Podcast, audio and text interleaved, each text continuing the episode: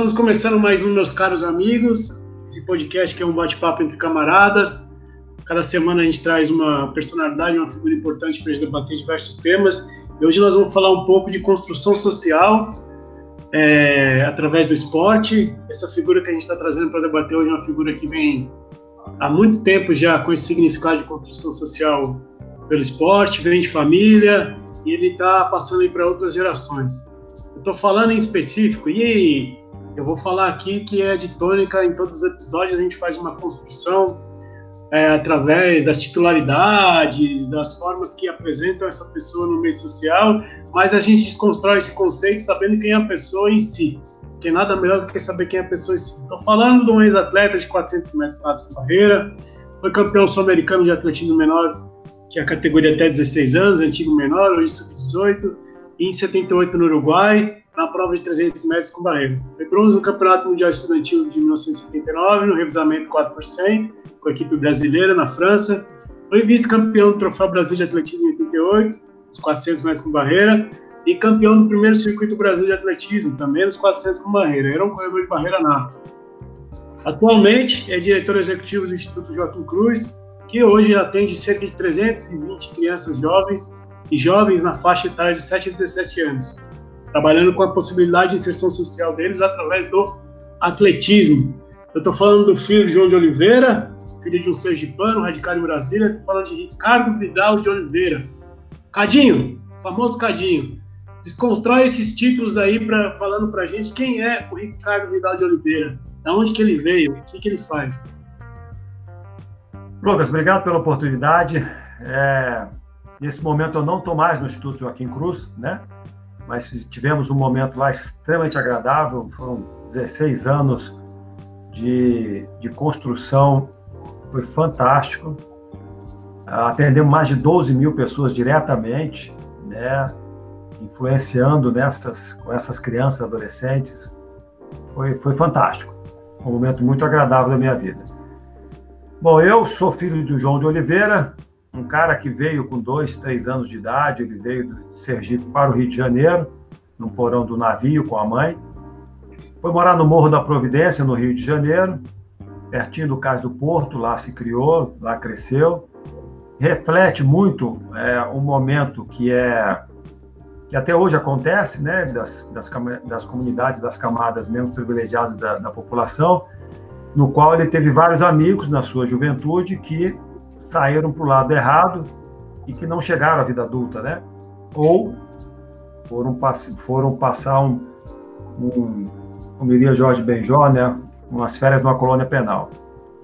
É, e, então, eles, ele entra para a aeronáutica, é, faz educação física, faz atletismo, conhece a Demar Ferreira da Silva, viaja com a Demar Ferreira da Silva, conhece Nelson Prudêncio, é, se gradua em, em, em, educação física, depois ele se especializa em treinamento esportivo, participa da, da sede MEC, tem atletas, é, o primeiro campeão brasileiro de atletismo saindo de Brasília, o Edmar Silva Simões era atleta do, do, do meu pai. Primeiro campeão internacional foi meu irmão, no juvenil Maracá, de Venezuela. Todos eles na prova de velocidade. Coincidentemente, Joaquim Cruz sai de Brasília, não treinou com meu pai, mas sai de Brasília, na prova de 800 metros, né? E é campeão olímpico. Recordista mundial, juvenil e campeão olímpico. Então, eu venho dessa história. Joguei um pouco de vôlei, fiz brinquei de basquete, natação, mas acabei no atletismo e de lá fiz a minha carreira. É, tive a oportunidade de treinar, treinei durante um período com meu pai, a iniciação foi com ele, e posteriormente fui treinar com o Mário Cantarino. Nesse meio do caminho, fiquei estudando, né, e, e tem que, essa questão da, do esporte com educação, ela não pode ser dissociado, não tem essa possibilidade, até porque esporte sem educação não existe. E aí me graduei em administração, depois, depois posteriormente acabei fazendo uma pós em gestão de projeto. E aí, com a minha relação com o Joaquim Cruz, a gente, é, num determinado momento, estamos falando aí de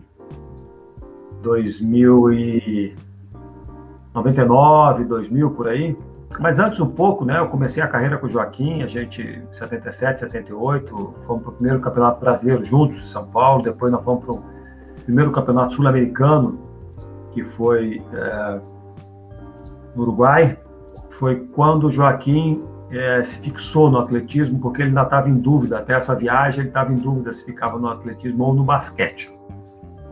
E essa foi uma viagem emblemática para ele, que ele já, já compartilhou isso né, com as pessoas, e falou que ali foi o marco. Essa foi a viagem que marcou, que ele foi campeão sul-americano, ganhou 400, ganhou 800, 4x4, e eu fiz parte do revezamento 4x4 junto com ele. Ele foi o quarto homem, eu fui o segundo. O primeiro foi o Silvio, o Sidney Avelino dos Santos, e o terceiro foi Pedro Tarragô. Ah, então ele depois a gente manteve a amizade, fomos para a França no ano seguinte, fomos depois para o Chile juntos, e aí em 81 ele bate recorde mundial e vai para os Estados Unidos. Eu fico, eu tive um problema de joelho, parei, fui jogar vôlei, e depois eu volto para o atletismo. E a nossa amizade continuou. E aí, por volta do ano 99, ele já tinha parado, parou em 97, eu também.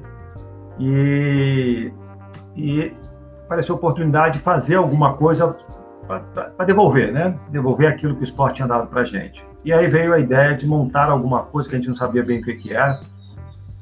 E aí fomos estudar. Naquela época não tinha muito, muito material disponível sobre o terceiro setor, sobre ONG, sobre uh, associação, então essa é uma coisa meio novata ainda.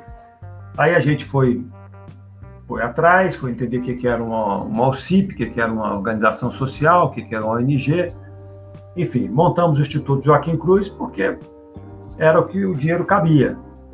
Ou seja, zero. Não tinha dinheiro, tinha vontade, a gente não tinha nada e montamos.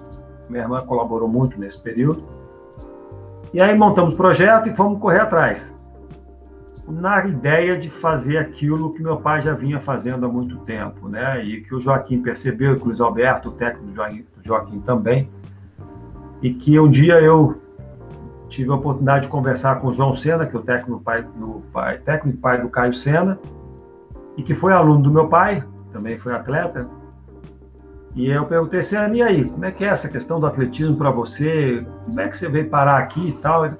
Ele comentou Cara, eu estava na faculdade e aí é, comecei a treinar com teu pai e eu perguntei para ele um dia, falou, professor João, se, é, se eu se, se, eu quiser devolver, o que, que eu faço, né? Como é que eu posso colaborar com isso aí? Aí meu pai, segundo o Senna comenta, abre aspas, né? Meu pai fala o seguinte: se você tiver a loucura ou a insensatez de querer seguir nessa carreira, faz o que eu faço.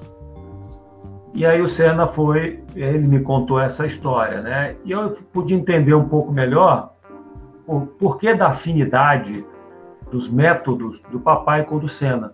Né? Para mim ficou claro esse, essa situação. Bom, daí, a, a, exemplo do meu pai, a minha, minha geração, é, por conta do meu pai e da minha mãe, nós não precisamos passar o perrengue que eles passaram, né? Eles estudaram, o pai se graduou, fez, fez, fez especialização, foi um dos cinco técnicos convidados pela IAAF à época para poder fazer um curso na Grécia. Então, por conta desse, é, desse empenho do papai e da mamãe, obviamente, é, a gente não teve a, a necessidade de morar numa comunidade mais carente e tal. Mas a nossa juventude correu mais ou menos igual, ou seja, eu tive vários amigos naquela faixa etária ali, né, quando você entra por 14, 15, 16 anos, que alguns morreram, outros foram presos e tal, e então aquela repete aquela questão social, né? E o esporte, pô, super 10 para mim, me ajudou muito nesse momento de, de, de, de definição, para mim e para, várias pessoas. Então, lá por volta do, inclusive para Joaquim Cruz, né? Lá por volta dos do anos 2000, 1998, 99, 2000 por ali, veio essa ideia de montar alguma coisa. E aí, 2001 a gente monta. É, Mito, 2001 não, eu estava morando fora. Em 2003, 2001 gestor, 2002 gestor, 2003 nasce o Instituto Joaquim Cruz. E aí a gente começa a tocar para poder oferecer oportunidade para a juventude, para as crianças, os adolescentes, de é, oportunidade de conhecer uma modalidade, de conhecer os valores dessa modalidade, de conhecer os caminhos que essa modalidade oferece, de oferecer um grupo saudável. É, nesse momento, né, o pessoal jovem está buscando identidade e aí vão buscar em grupos e os grupos às vezes não são saudáveis. No nosso caso, eram saudáveis. Então, a gente construiu a história do instituto nesse sentido. Aí no instituto a gente fez desenvolvimento, trabalhamos com projetos educacionais, trabalhamos com projetos na classificação que hoje é utilizada no, no, no, governo brasileiro, né? Projetos educacionais, manifestação educacional, a manifestação de participação, que você teve a oportunidade de estar num deles, que era o Festival JC Caixa de Atletismo, e trabalhamos no, no, no projetos de alto rendimento, que foi o programa Rumo ao Pódio Olímpico. Então, transitamos nas três modalidades, à época, hoje tem uma quarta, mas nessas três que são mais fortes, é, trabalhando nesse sentido de gerar oportunidade para essa, essa, essa criançada. Então foi essa história, grosso modo, que a gente fez. Né? Então, a, tivemos oportunidade de fazer, foram acho que 13 ou 14 festivais, fizemos sete ou oito encontros Caixa de Atletismo Social, que eram os, os, projetos sociais que a Caixa patrocinava com medalhistas olímpicos.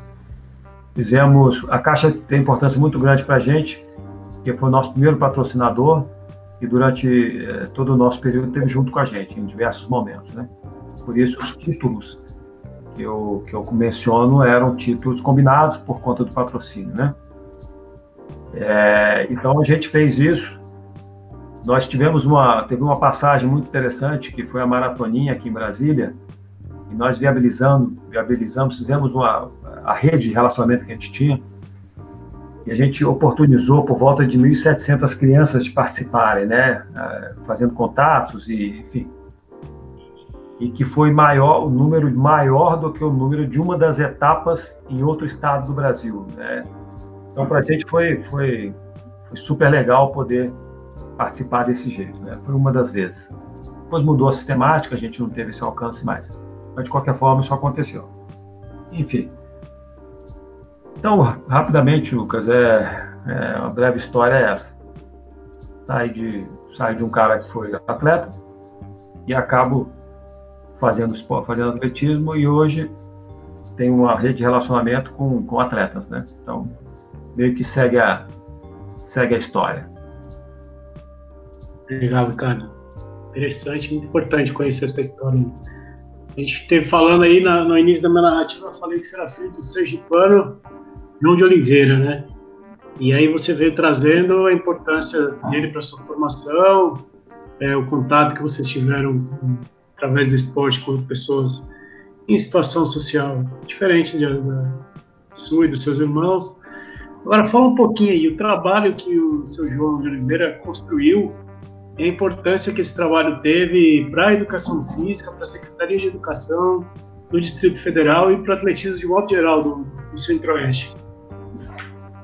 Lucas, olha, quem trouxe o atletismo para Brasília foi o papai, né, nos anos 60, quando ele veio para cá. E ele até tinha uma. No ginásio do Cruzeiro, ele, ele teve um período lá, foi quando fez caixa de salto, foi quando ele montou um bloco de partida, não tinha bloco de partida em Brasília, ele que fez. É, inclusive foi um diferencial nas primeiras competições, os atletas dele saíram de bloco, os outros não.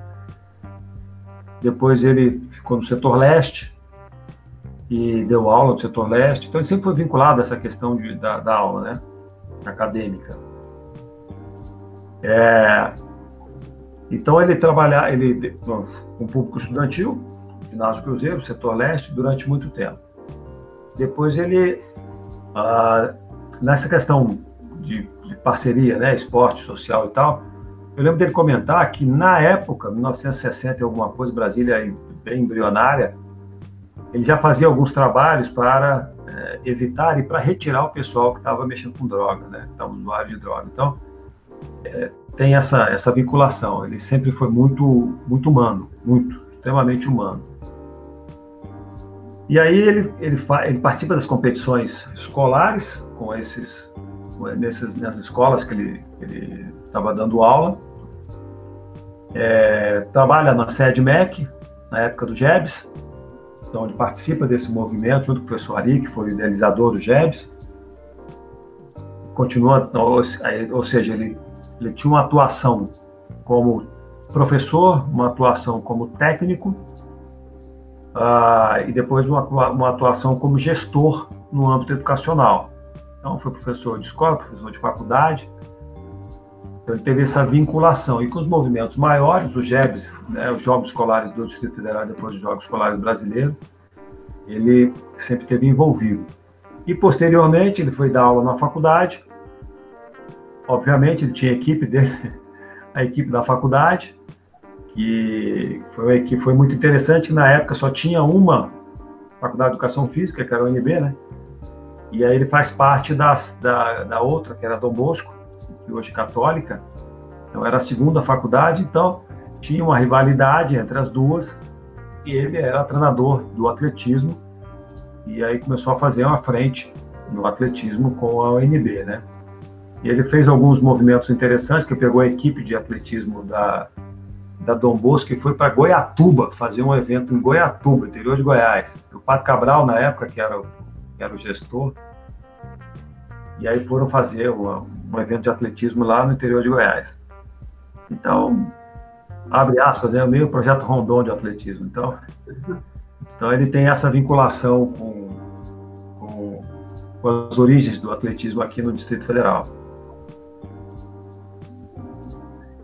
E, o Ricardo, é, o João é um homem de seu tempo, lógico, né? Não dá para exigir é, as demandas do tempo que estamos passando com, com a preocupação e a, e a, capacidade de agir no tempo que João estava, né? Mas como é que a gente pode visualizar tanto no trabalho do João e aí vou trazer aqui outro personagem que é, tenho encontrado em, em, diversos estudos, leituras que tenho feito, que se cruzam, que é o professor Mário Cantarino, é, como essas personalidades podem pode estar alinhadas com o pensamento é, progressista. Como é que a educação física, na época que eles trabalharam, é, é, tratava de uma questão mais crítica e não performática? Lucas, papai e o Cantarino, é, o João e o Cantarino, eles têm é, eles não vão cair de moda nunca. Nunca. Por que nunca? Porque tinham valores que são eternos, que são valores olímpicos. Então, valores de solidariedade, respeito, que é o valor mais forte de esporte, né, o ser humano, respeito ao ser humano, tanto o João quanto o Cantarino tinham isso e hoje, onde estiverem, continuam com essa história. Porque desde quando eu conheci os dois, que eu me, me, me entendi por, por gente, esses valores eram, eram é, cultuados e aplicados. Cultuados, aplicados e vividos. Tá? Então, é, então eles não, nunca eles vão ser demodê, nunca eles vão estar fora de, de, de, de, fora de época por conta disso, dos valores. Eles hoje estariam fora de época por uma questão de treinamento que era aplicado naquela época, e hoje é uma outra metodologia, você tem uma evolução do treinamento muito grande. Mas os dois eram top na época, tá? Mas no trato com o ser humano, no trato com a preocupação com o outro, empatia, eles são super atuais, super atuais. Aliás, eu acho que em determinado momento, naquela época, era mais, era, esses valores eram mais cultuados do que hoje. Né? Hoje existe uma banalização meio, meio grande aí dessa, dessa situação. Então, é, para você ter uma ideia, é, papai, ele dava treino grátis, ele nunca cobrou nada de ninguém. Ele chegava na faculdade um pouco mais cedo, ele saía do trabalho, passava em casa, tomava um banho, comia rapidinho, ia para a faculdade antes do horário para poder tirar dúvida dos alunos. sem receber nada por isso. Ele tinha equipe de, de, de treinamento da faculdade, também não recebia nada por isso. Então, assim, existia uma entrega para o outro, para o ser humano, para a profissão que ele adorava, que é muito grande. Então, sempre foi de vanguarda. Independente da época, ele sempre foi de vanguarda. Cantarino. É a mesma coisa. Todo dia estava lá para dar treino, a gente juntos, sábado a gente juntos. É, quando vinha a época do Jeps, que era na UNB, Cantarino se virava em dois para poder deixar tudo, é, tudo pronto para que a universidade recebesse a competição de atletismo nacional, que era a competição mais forte à época, né? estudantil, talvez a mais forte do Brasil de todos, de todos, as, as, todos os momentos. Porque os juvenis dessa, daquela época competiam com os adultos muito forte. Então, se desdobrava para isso. E também tinha a equipe de atletismo que ele é, era 0800, ele não cobrava nada, né? não se sentia confortável com essa história. Então, tinha uma preocupação muito grande com o ser humano, é, teve, uma, teve um episódio, me contaram, talvez eu, eu não vá contar fidedignamente, né? Mas tinha uma, um, dos, um dos momentos, logo no início da questão dos Paralímpicos, um garoto que estava fazendo salto em altura, e aí ele tinha, eu acho que ele venceu o salto em altura, mas deu um problema com a altura lá, que, enfim, tinha um embrólio qualquer, e aí ficou entre a regra e a situação. O Cantarino foi lá, conversou com os árbitros, baixou o negócio e fez o garoto saltar. O garoto saltou, bah, ganhou o campeão, fez aquela zorra toda. Ou seja, naquele momento teve uma sacada para que ficasse tudo em paz. O garoto foi, ficou, sentiu campeão, ganhou e tal. Então, são momentos pontuais que ilustram um comportamento diário. Eu privei da, da, da, da, companhia dos dois, então eles não são demodê não estão fora da época, pelo contrário, eles vão ser eternos porque os valores deles são valores eternos. Então, se fizer um, se atrelar com a Grécia, é desde a, desculpe, se atrelar com o esporte, é desde a da época de, 1700, de mil, não, né, 776 a.C., que era quando começou esse movimento, os valores olímpicos, eles, eles saíram. Então, é isso aí. Fantástico. Maravilha. Bom, Ricardo, você fez parte de uma geração, né, importantíssima para o atletismo brasileiro. Costumo dizer que a gente ainda está esperando o retorno dessa geração, Atlântida do, do, do, atletismo brasileiro, que foi uma geração que culminou em diversos talentos, né? Inclusive você. É, fenomenais, né? Você, Joaquim Cruz, Zequinha e tantos outros, né? Adalto.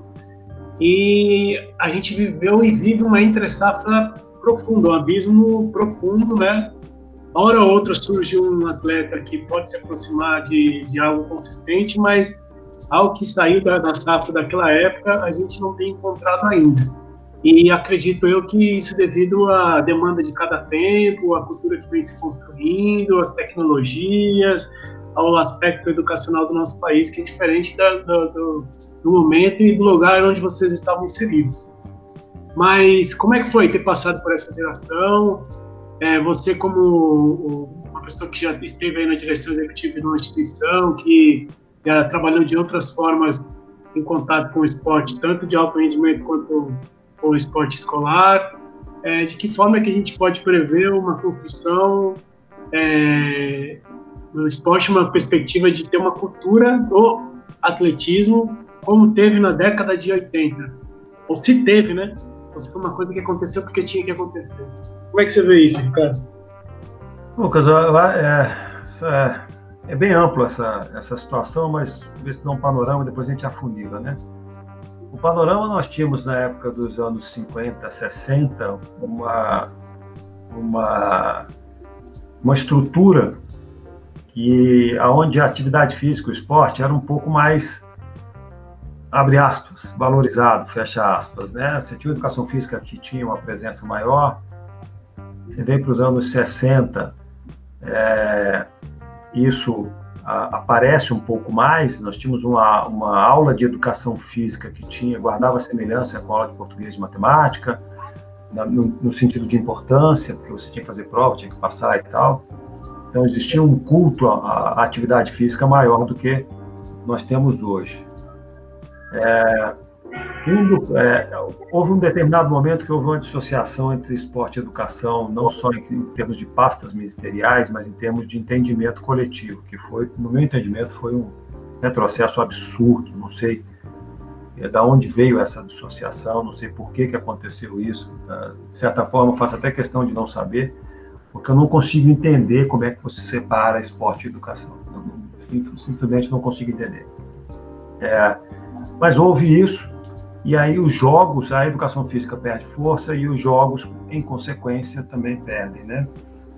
E aí nós estamos falando de educação física, não educação física no sentido preparatório para os jogos apenas, mas educação física no, no sentido de é, da construção do ser humano, né? De ter hábitos saudáveis, de poder entender essa cultura, de poder praticar várias modalidades, ou seja, de você ser alfabetizado motor, né? Você ter uma, uma, uma questão motor alfabetizada. Né? É, daí nós tivemos aí, afunilando para o atletismo, nós tivemos um momento que foi fundamental para aquela geração, para aquela época, para esse momento que você citou, que foi o intercâmbio Brasil-Alemanha de 73, 4, 5. Tá? É, Pegavam-se os melhores atletas, melhores atletas provenientes dos Jogos Escolares, é, que tinha sua base na educação física, que tinha os jogos na escola, depois na região, depois no estado, depois no Brasil. Eu pegava essa, tinha um sistema montado e esses caras, esses atletas, meu irmão participou de um desses, meu pai foi nos três estágios. É, então, pegava esses atletas, que eram os tops, pegavam os treinadores, que eram os melhores, e iam para a Alemanha. Passavam 45 dias na Alemanha fazendo intercâmbio. Algo que hoje em dia é uma coisa mais comum, mas na época foi um, algo de vanguarda. E aí, respondendo a outra pergunta, a pergunta anterior tua, é, papai fez parte desse momento de vanguarda lá atrás, que hoje é algo que todo mundo sabe que dá certo e que se não fizer, anda para trás. Então, essa questão do intercâmbio. Facilitado com a tecnologia que hoje tem. Na época não tinha assim que viajar. Era da época que a carta levava 30 dias para chegar no lugar e 30 para voltar. Então, tinha vezes você mandava a carta, o cara tinha voltado, a carta tinha chegado. É, então, eles foram para a Alemanha e ali teve uma geração de treinadores, de atletas, que depois, isso veio final dos anos 70, início dos anos 80, e aí culmina com Agberto, com Joaquim, com Zeca, com Robson, com Adalto, com o Clodoaldo, com Zé João. Você vem com uma. O João Carlos já, João Carlos já tinha, já existia, e ele acaba engrossando esse caldo, né? Então vem Nacaia, vem Arnaldo, vem João Batista Eugênio. Então você vem com, com Abselvio, enfim, teve um, um, grupo, e aí vem Gama Filho, e aí vem Guarulhos, e aí vem Sojipa, enfim, veio, uh, veio uma equipe forte do Amazonas, tinha João, tinha Wellington, tinha uma equipe forte na Paraíba com João Batista, tinha uma equipe forte na Bahia com, com o Galo, com o Erval, é, com o Erivaldino, tinha Aí tinha São Paulo forte, tinha Rio forte, com, com Gama Filho. Enfim, aí no sul tinha Sojipa, tinha Adeblu em, em Santa Catarina. Então tinha um leque de atores que geraram uma, uma, um momento que proveu o atletismo de muitos resultados e muitas quebras de recordes em todas as categorias em nível nacional e alguns internacionais. Né? Então teve todo esse boom durante esse momento. É, então explica um pouco essa história. Para hoje, né, nós temos uma situação bastante diferente, a matriz é diferente e a gente precisa se reinventar para é, sem esse suporte da educação física na escola, como é que a gente vai fazer para poder ampliar a base? Então, no Instituto Joaquim Cruz, a gente fazia isso via projeto social. Existem outras iniciativas, como a de João Sena também, que é projeto social. Como tem o Arnaldo, que faz o projeto lá, como o Edson Luciano, que faz o projeto, que o Alisson saiu do projeto social, que é quarto do mundo, no 400 com barreira, é, terminou no ranking, com quarto do mundo, foi finalista do Mundial. Essa é uma possibilidade de ampliar a entrada, né? No desenvolvimento, a gente tem um desafio de é, compatibilizar esporte e educação, porque chega um momento em que tem que trabalhar, larga o esporte, né? não consegue enxergar que através do esporte você pode ter um salto muito maior. Então, tem, tem um desafio muito grande aí, tem uma, uma transição é, para o mercado de trabalho, né? Então, e não só a, a transição para o mercado de trabalho, mas a transição de um projeto social para um projeto de rendimento, que já funila, que as condições já não são para todo mundo na, nas, perto da sua localidade. E na categoria adulto, a gente tem o desafio de, de se equiparar nas, nos treinamentos com o que o mundo está acontecendo. Né?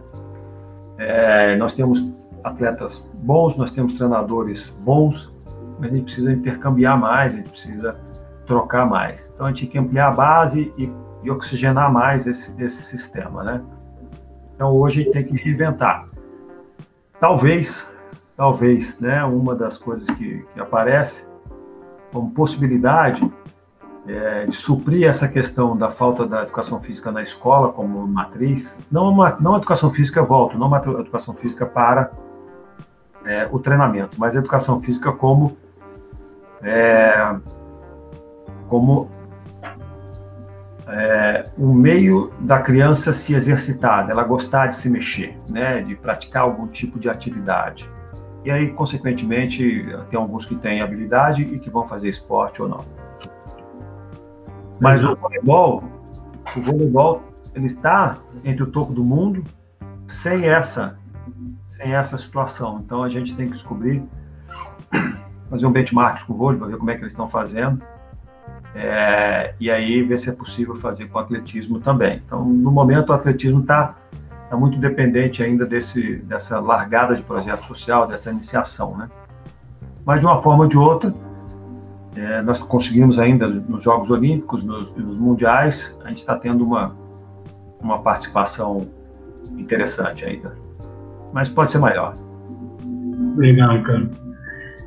Nós estivemos falando aí, né, contigo, sobre essa construção, né, como é que foi a chegada do atletismo, seu pai como um dos precursores, como uma personalidade, um personagem importante para isso, esse diálogo com o Cantarino, toda a construção de uma geração que está correndo no tempo, né? E estamos é, colhendo aí é, alguns atletas são frutos da colheita dessa geração, dessa construção. O Caio, por exemplo, falecido Rafael e outros atletas que eu fui por um tempo, né?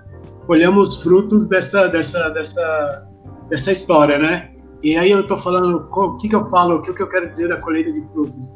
As políticas públicas do DF, elas surgem aí no final da década de 90, início do, dos anos 2000, é, vindas muito do trabalho dessa geração, desse, desses e outros personagens. A gente tem o Mino, a gente tem o Feijão, a gente tem a Teia, mas em específico o João e o Cantarino, qual a influência deles para o Bolsa Atlético do Distrito Federal, Geração Campeão, CID e outras políticas que surgiram, Ricardo?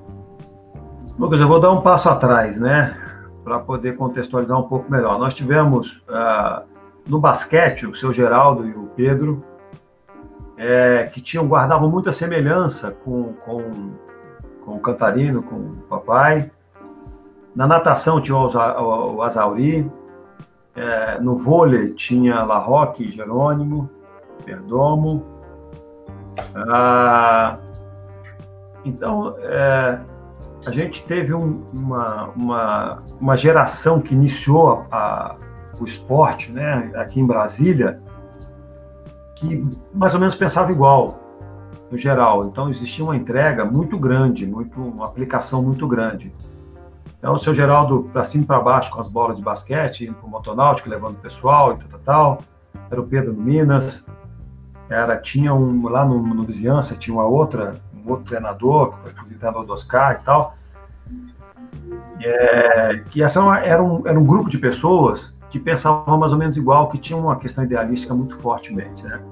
E aí esse movimento atrelado com a escola é que veio desaguar nessas políticas públicas, né? Então precisava de um lugar para treinar, mas precisava de um lugar específico, não dava para ser educação física. Então tinha um outro horário que era o CIT, Centro de Iniciação Desportiva. E aí tinha esse movimento. Aí, de repente, você passa a ter um esporte mais competitivo, precisava de uma, de uma, de uma de um instrumento que deixasse o atleta um pouco mais confortável. Você vem com bolsa atleta.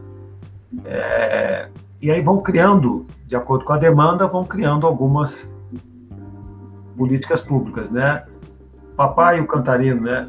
Eles diretamente eles acabaram não trabalhando nisso, ou seja, não fizeram redação da, da minuta da política, da lei, nada disso, mas foi em cima do movimento que criou essa demanda e aí essa demanda foi atendida através de uma legislação ou de, um, de uma, é, no caso do CID, né, você tem uma, uma coisa específica para a iniciação esportiva sair da educação física, porque eles faziam isso sem CID. Então, dava aula de educação física, depois dava o treinamento, ou no outro dia dava o treinamento. Então, existia um CID informal. Foi uma formalização dessa, dessa situação. E, e essa, esses estudantes, esses primeiros estudantes desse grupo, que foram alunos desse grupo, prolongaram isso. Então, a Adriana Shoa foi uma delas que, que, trabalhou lá no CF muito forte, muito tempo, e foi aluno do papai. O professor Xavier, próprio Senna. Então, você tem uma, uma linha, o Valtinho, né? Você tem uma linha condutora e se você pegar é, abre aspas, discípulos do Cantarino, discípulos do João, discípulos do Geraldo, discípulos do Barroque, tá, tá. você pega essa galera e é, é, mais ou menos a mesma coisa, o pessoal pensa mais ou menos a mesma coisa, tem uma, uma entrega, uma paixão pelo, pelo, pelo esporte muito grande. Hoje o momento é outro, hoje o momento é, o esporte tem, a, tem essa questão do, da prática e tal, mas tem o esporte business, show, né? E na época era proibido. Era simplesmente proibido. Então, o Ademar Ferreira da Silva, campeão olímpico, e quase perdeu emprego, porque saiu para competir. Então, você tem uma, um choque grande. Ele tinha que treinar no horário outro, porque tinha essa, essa situação. Hoje, hoje não. Na época, era, o cara tá treinando é vagabundo. Hoje, se o cara tem um resultado, não é mais. Você tem uma outra pegada, tem um outro ambiente. Né? Mas, ah, em termos de política pública, é, aquele movimento fez com que essas demandas elas foram aparecendo e foram sendo atendidas através de algumas políticas públicas, dentre elas Bolsa Atleta, é, Compete Brasília, é, CID, e assim, até a Faculdade de Educação Física em Brasília só tinha UNB, hoje nós temos mais de, mais de 15, mais de 20 é, Faculdade de Educação Física, então, aquele movimento fez com que hoje a gente tenha um, esse cenário. Obviamente não foi só isso, mas contribuiu para que isso pudesse ter acontecido. Legal, Ricardo. Bom, Ricardo, é... houve um movimento da educação, dentro da educação física, principalmente composto por alguns personagens da educação física paulista, mas engloba a educação física do Brasil todo, alguns vindo do Nordeste, outros intelectuais da educação física, da academia, e no final da década de 80 para a década de 90, e que culmina ali com a Constituinte de 88, que propunha uma educação física crítica em cima de uma educação física contra, né, uma educação física performática, uma educação física de performance. Na escola, nós tivéssemos uma criação de uma consciência crítica para os alunos, ao invés dos alunos serem formados apenas exclusivamente por educação física só de resultados, né? É, e ela é um movimento da educação física que ele é denominado, ele não se denomina, eles não se titularam, são alguns intelectuais que ao longo do tempo foram denominados de movimento renovador da educação física, né? chamado o movimento renovador. E daí surge é, um, um, dos trabalhos importantes para a educação física, que é a metodologia da educação física, que ficou conhecido como coletivo dos autores, justamente discutindo vários, vários textos, diversos intelectuais discutindo essa proposta crítica da educação física. De alguma forma, João de Oliveira e Cantarino e o trabalho que você vem executando ao longo dos anos, tem algum diálogo com, com essas propostas da educação física crítica? Lucas, eu vejo que, é, que é, existe uma miopia, no meu entendimento, existe uma miopia né, nessa situação, porque você tinha de um lado, né, nos anos 60, 70, uma educação física que excluía, depois você vem para um outro lado que, que, coloca todo mundo no mesmo balaio.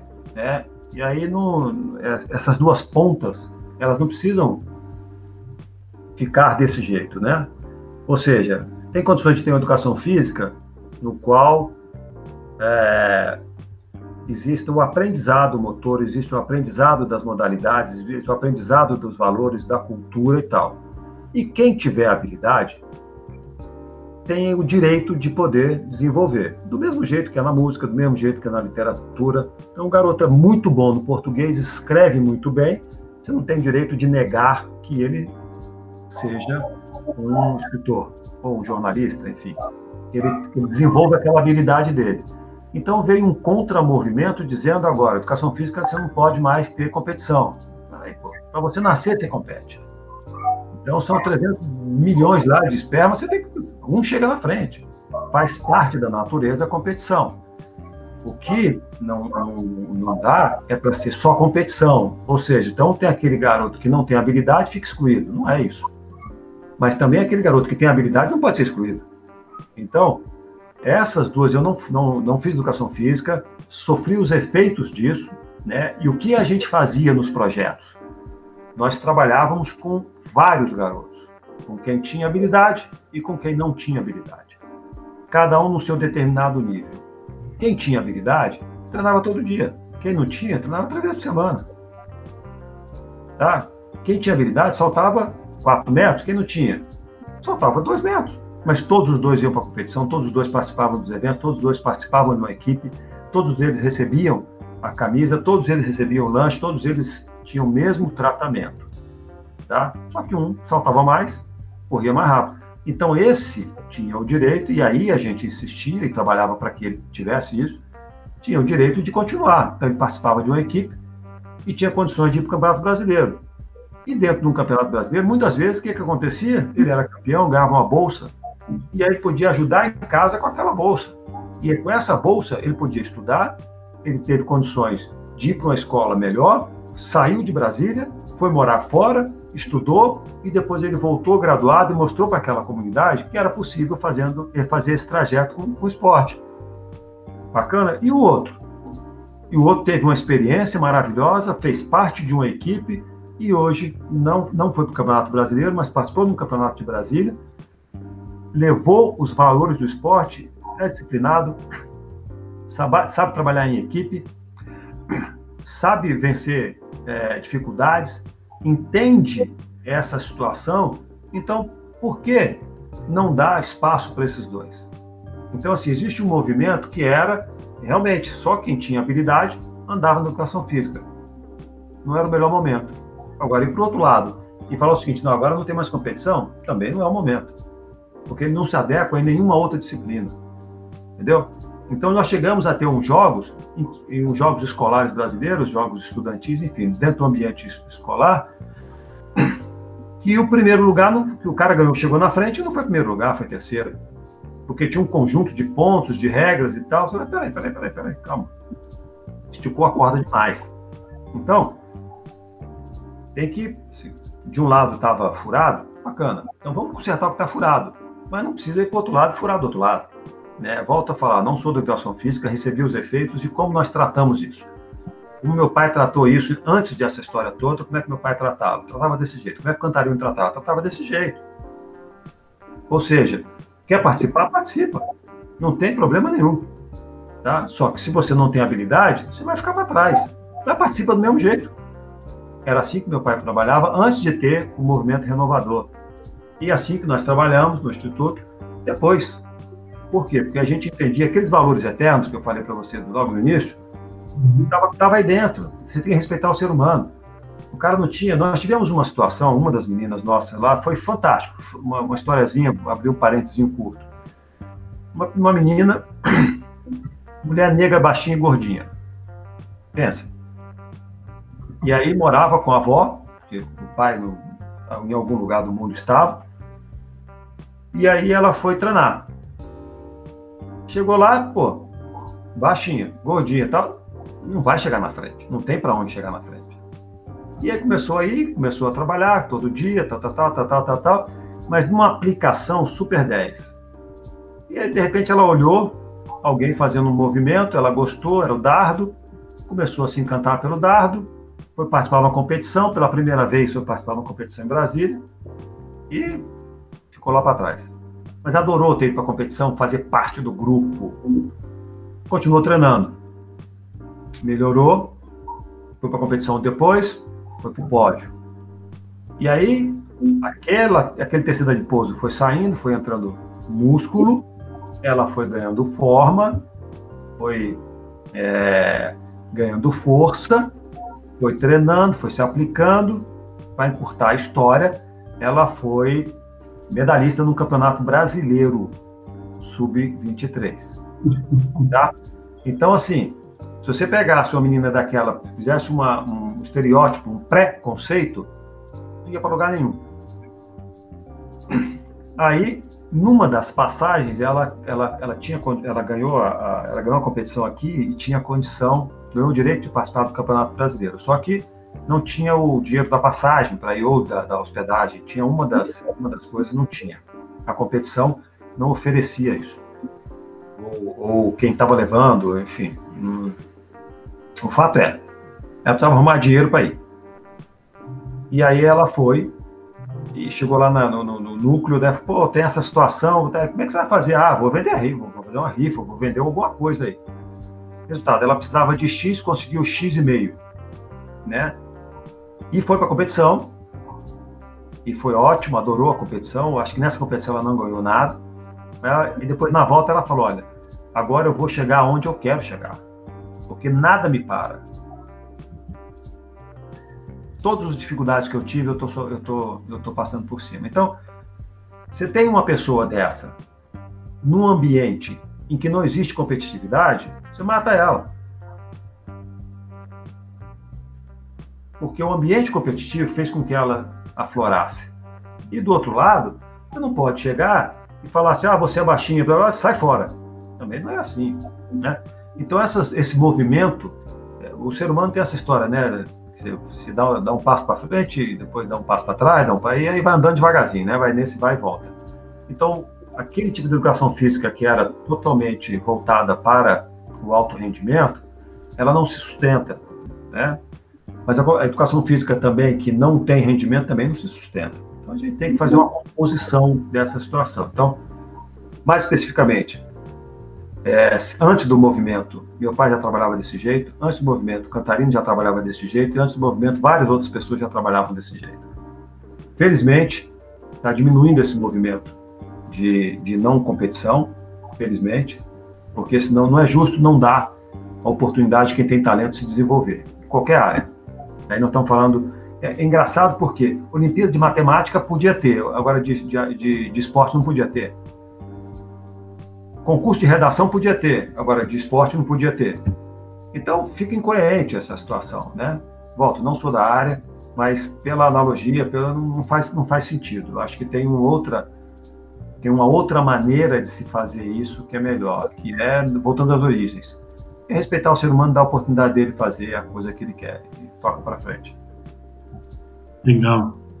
Cardo, batemos um bate-papo aqui bem bacana, histórico, cheio de contextos, situações importantes para a gente ter sempre em mente quando a gente olhar para trás, né? Está presente aqui no presente, está de frente para os acontecimentos atuais, inclusive é, em questão de nação, questão de construção de uma linha esportiva, de uma cultura, mas é importante a gente virar para frente, de frente para o passado, para entender todos esses aspectos, para saber como e onde a gente está falando isso, de quem, como e porquê, né? É, Para encerrar, Ricardo, deixa aí uma fala sua sobre você, sobre esse espaço-tempo que nós analisamos e para os ouvintes aí. Deixa um recado para a gente. Bom, Lucas, eu é, primeiro te agradeço pela oportunidade de a gente estar tá trocando. Eu entendo muito fortemente, para mim é, é eu, eu tive a oportunidade de fazer seis meses do curso de História, né? E quem e aí tem esse pessoal que, que tem mais neurônio que eu, né? E que pensa mais, então eles é, alguém em algum momento falou que quem não olha, quem não observa a história faz errado de novo, né? É, então, é, eu acho que a gente tem que revisitar sempre o passado, sempre tem que revisitar, porque É, porque isso, isso facilita para onde, onde se quer ir. Por exemplo, essa, esse contexto, né? Você tem uma, uma situação, o que, que aconteceu para ter esse boom? Teve um determinado momento que teve um boom, o que, que aconteceu lá? Vamos analisar isso aqui, tá legal. Não vamos ficar presos lá atrás, vamos fazer um, uma, um copia e cola, não é isso. Mas olhar para lá e falar, ah, tá bom, então isso aqui é algo que tem que estar tá na minha, na minha cabeça. Então, a gente tem que revisitar a história sempre que, é, sempre. É, não ficar amarrado lá, mas de vez em quando passear por lá. E a, e a gente está vivendo um momento muito interessante de, é, de reposicionamento do esporte, da educação física, do, da atividade física, do lazer. Então, a gente tem agora, salvo engano, a nomenclatura que a ONU usou no último relatório deles, foi esporte, atividade física e lazer.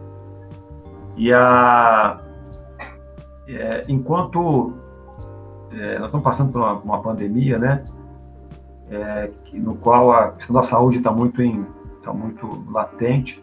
Mas antes disso, a gente estava com a curva, e continua com a curva de obesidade infantil crescendo, uma, uma curva de, de problemas é, gerados pela inatividade física muito relevante, então, de problemas cardíacos, problemas de obesidade, problemas de pressão alta, diabetes e tal. Então, tem um problema, abre a saúde pública vinculados à inatividade física. Então, esse segmento tem que se reinventar para poder ser tão atrativo quanto é, assistir um evento. O brasileiro adora consumir esporte passivamente.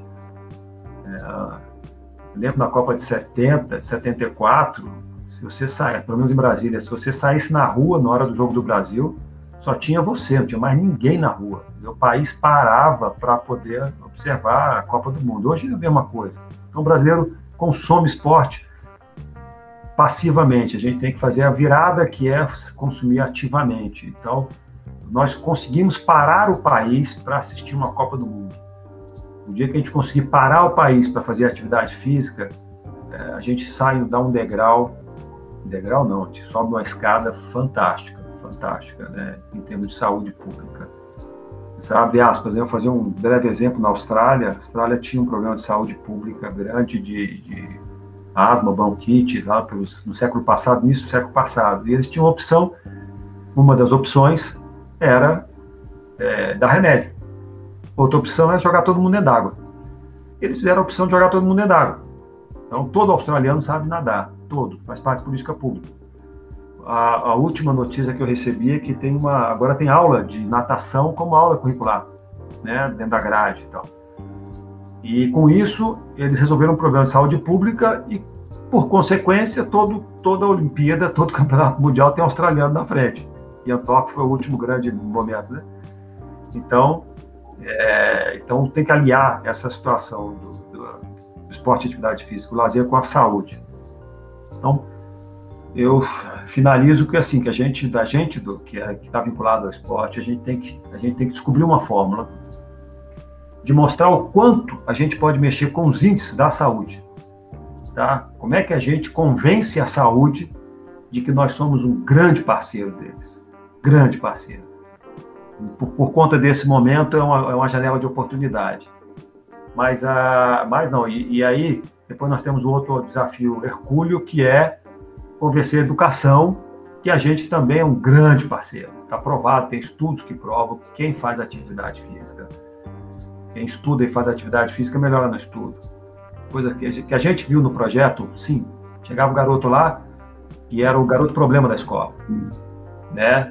E passava um período, o garoto não era mais o problema, ele era um ícone na escola porque toda aquela energia foi canalizada.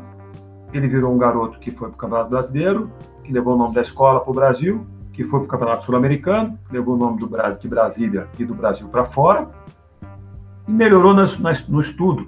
Por quê? Porque ele gastava gasolina na pista e sentava cansado, prestava atenção. É normal. O cara pilhado, o cara pilhado não vai prestar atenção em nada.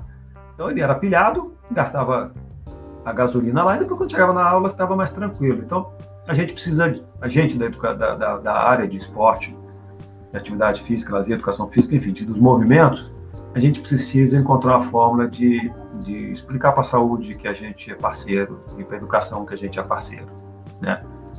Então esse é o desafio que eu vejo para frente. É, daí não estamos falando do esporte de alto rendimento, não. Esse daí tem vida própria, é um espetáculo, é o business, e aí ele, ele vai seguir, independente de qualquer coisa.